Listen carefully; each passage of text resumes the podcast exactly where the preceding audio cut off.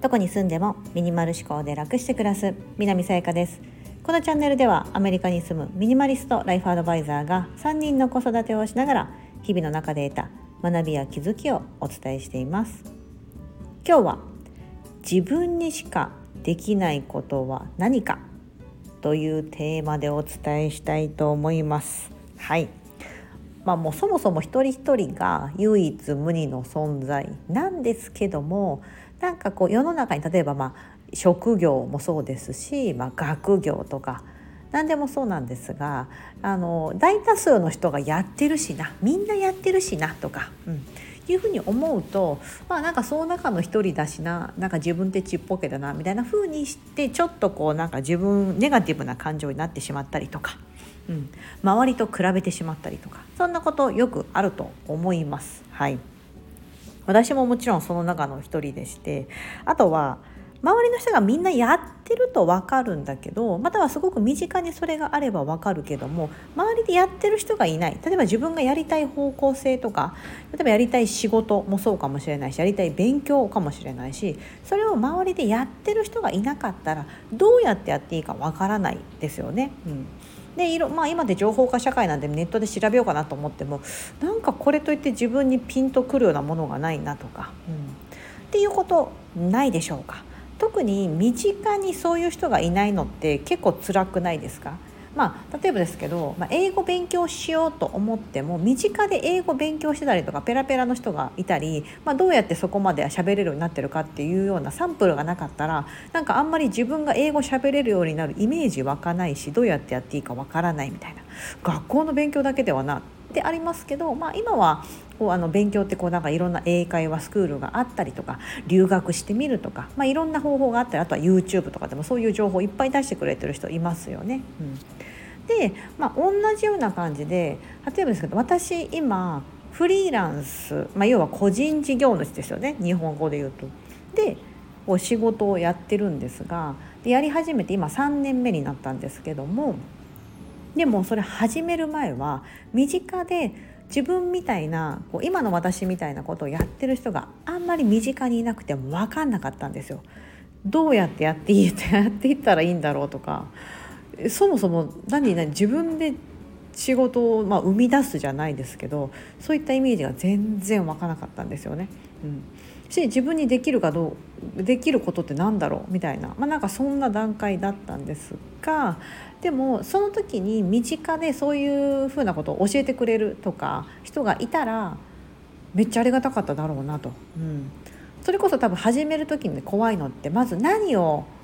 どうすれば仕事になるかなるのかだったりとかどうやってそう来てもらうのかそのそれをね例えばその自分がやりたいことに賛同してもらったりとか、うん、来てもらうのか受けてもらうのかかもしれないし買ってもらうのかかもしれないですし、うん、またそれを人に知ってもらうための方法はどんな方法があるのかだったりとか。うん、ってことをなんかまあフリーランス個人事業主になると、まあ、個人って言葉が入ってるように自分一人でやらなきゃいけないんですよね。今までこう会社に私は16年間ずっと会社に属してたので16年間会社に属してるとなんたら部署マーケティング部署があったり営業部があったりとか、まあ、経理部とかいろんなこう総務とか部署がみんな分かれそれぞれ皆さんがそれぞれの役割をこなすから組織として成り立ってるしますしわざわざ私が何かしなくてもなんかこう経費処理とかされてる。うんような状態だけど全部自分でやらなきゃいけないじゃないですか。一人でやるとなると、うん、それこそ自分一人でマーケティングやって自分一人で営業やって自分一人で経理やってみたいなことが発生してくるんですが、まあ、なんかそれってそもそもどうやってやってるんだとかもそうですしでも分かんないですよね。なんかこういうこと。身近で例えば自分の父と母がそれをやってたとかだったら分かるかもしれないしお友達やってただったら教えてもらえるかもしれないし、うん、でもそういうような状況ってあるんじゃないかなと思ってあの私が仲良しのキーコンさんとこの間話してた時にキーコンさんがあの教えてシリーズやってるんですね。教えて現場の話とか教えて整理収納アドバイザーみたいな感じで、まあ、私もキーコンさんも整理収納アドバイザーであり一フリーランスなんですよね。うん、であの今までキーコンさんその教えてシリーズで3回暮らし回りの人1人目が確かエイリさんでした私の先輩でもあるエイリさん。エイリさんって今すごいメディアとかも出られていろいろ活躍してるけど現場要はその訪問サービスとかも行かれたりとかその独自のこともやられてて、どうやってやってるんだみたいなこととかで2人目が八重さんって方かな私ちょっとね八重さん自身はお会いしたことないんで分かんないんですけど同じように整理収納アドバイザーなんですよね。で3人目が未来ちゃんで安田未来ちゃんと大阪の整理収納アドバイザーで未来ちゃんも現場に行ってガンガンこうですねあの自分で仕事をこうあのやってってるって感じなのでまたその未来ちゃんを中心にこうチームが出来上がっていて1人で賄えないお家の丸ごとプランだったりするとチームのメンバーと一緒に行くとか。うんみたいなこともしてるんですよね。それどうやってやってるんだみたいなこととか。うん、でそのシリーズ「教えて」シリーズの第4弾で「あの教えてフリーランス」ということでこう始める前とそして始めてからどんなことがあるのかみたいなことを、まあ、その興味がある方だけでちょっとクローズドな場でお話ししたいなと、うん、皆さんの質問にバンバン答えていきたいなと思ってまして、まあ、そういった回をですね3月のですね何日やったっけ？火曜日。19日だったっけな？あそう3月の19日だ。3月の19日日本時間の、えー、火曜日、えー、10時午前中の10時から11時半でやろうと思ってますちょっと平日のね昼間の時間なんですけどもアメリカはあの前日の月曜日の夜の9時からなんですが、はい、ちょっとこの時間帯でやろうかなと思ってます。はい、ご興味ありますでしょうか、まあ、そもそもなかフリーランスに別に興味ないしなとかだったら全然あのお門時代なお門時代な感じで必要ないと思うんですけどもあなんかそうどうやってやってるんだろうとか、うん、いつかやってみたいなっていう方とか是非ね参考になるんじゃないかなと思いますしあのクローズドな場でやろうと思ってますのでそれこそその家族私の夫はじゃあそれに対してどう思ってるのかだったりとか家族はそもそもサポートしてくれてんのかてかあなた海外に住んでるじゃんどうやってやってるの？みたいなこともそうですしまあそれこそお金の問題とかありますよねいろいろ。うん、というようなこととかを、まあ、お話しするようなあのことをやろうと思ってます。はいなかなかねこうスタンド FM のこういう公の場ではお話しできないようなこととかもあのその本当に必要としてくれてる方には届けたいなと思ってますのでもしご興味があったら概要欄の方にそして今日2月28日水曜日の日本時間朝10時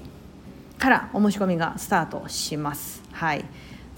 ちょっともしあまりにも人数が多すぎるとですねなかなかこうお話しする時にあのリアルな感じでこう Zoom でやろうと思ってるのであのその場でお話できればなと思ってるのであんまり人数が多すぎるとあのお一人お一人とお話できなかったりすると残念なので人数制限をちょっとお申し込み状況によっては設けるかもしれませんのでできれば早めにお申し込みいただければと思っております。はい。教えてフリーランス。始めるまでと始めてから。キーコンさんがねめっちゃ可愛いデザインのあの告知用のあのデザイン作ってくれてはい。あとその概要欄の方にですねどういった内容なのかとか、うん、あのはい書いてますしあのお申し込みの価格もここに入ってますので、はい、ぜひ覗いていただければと思いますしお時間があれば遊びに来ていただければと思います。はい、今日は自分にしかできないことは何か。これはねあのまさに私とキーコンさんだからこそできることでありそれを必要としている方に届けれる。ことですしもしかしたら同じようなことだったりあの私たちができないようなことを今これ聞いていただいている方が今後生み出すことがあるかもしれないですよね。でそれを求めてる方もたくさんいると思うのでなんかこういうふうに自分にしかできないことだったりとかがどんどんどんどんこう波紋として広がっていっていろんな人が自分なりにできることが増えていけばいいなっていうふうにすごく思っております。はいここまでお聞きいただき本当にありがとうございます。今日が皆様にとって素敵な一日になりますように。